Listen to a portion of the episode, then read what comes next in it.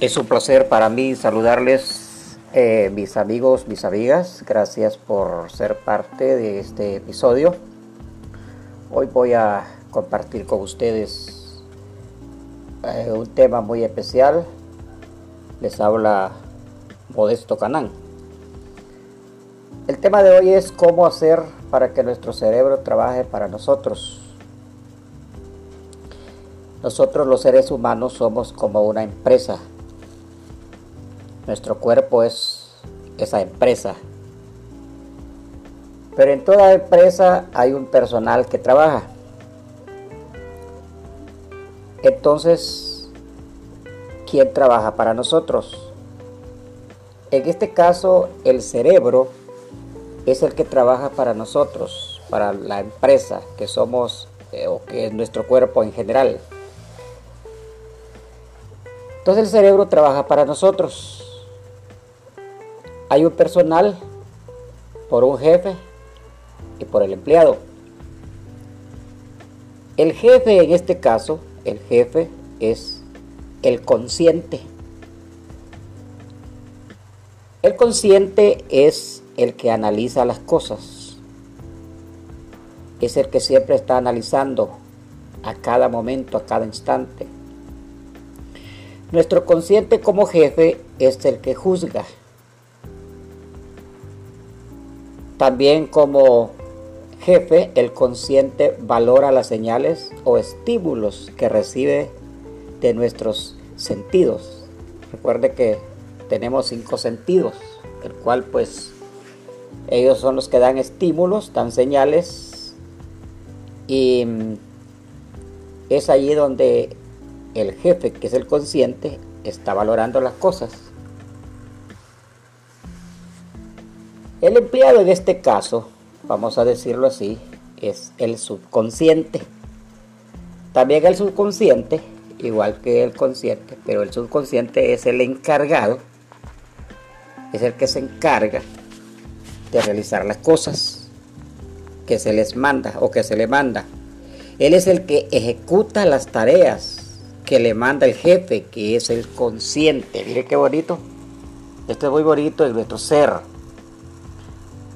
Es entonces cuando miramos que el jefe y el empleado, que son el consciente y el subconsciente, son los que hacen una labor muy especial en nosotros como una empresa.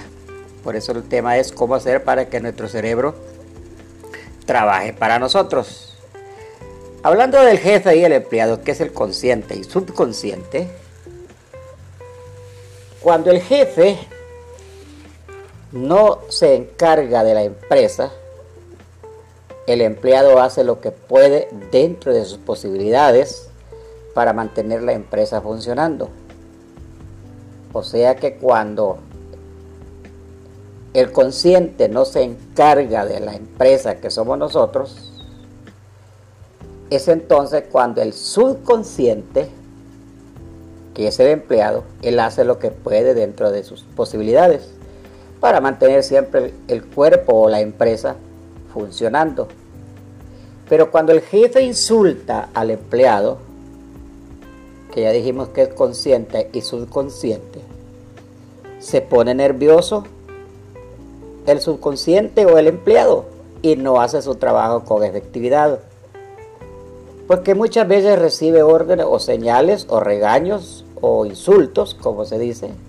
Eres tonto. No sirves para nada. Nunca podrás hacerlo. Naciste para vivir una vida que no sirve. Y esos son insultos que muchas veces dentro de nosotros está. Cuando el jefe da órdenes correctas y el empleado las ejecuta, Allí sí el jefe felicita al empleado y es cuando está el estímulo que bien lo has hecho. Y es cuando muchas veces usted y yo nos sentimos muy felices por haber hecho algo importante. Así es de que las relaciones entre jefe y empleado, o sea, entre consciente y subconsciente, tiene que ser armónica, para que la empresa, que es nuestro cuerpo en general, vaya muy bien. Así es de que usted ya sabe que dentro de nosotros como, como una empresa, pues ya sabemos que está un personal, jefe y empleado, trabajando para nosotros, para que nosotros tengamos una vida feliz, una vida donde todo lo que hacemos nos debe de servir de mucha felicidad, porque nosotros nacimos para ser felices en esta vida. Muchas gracias.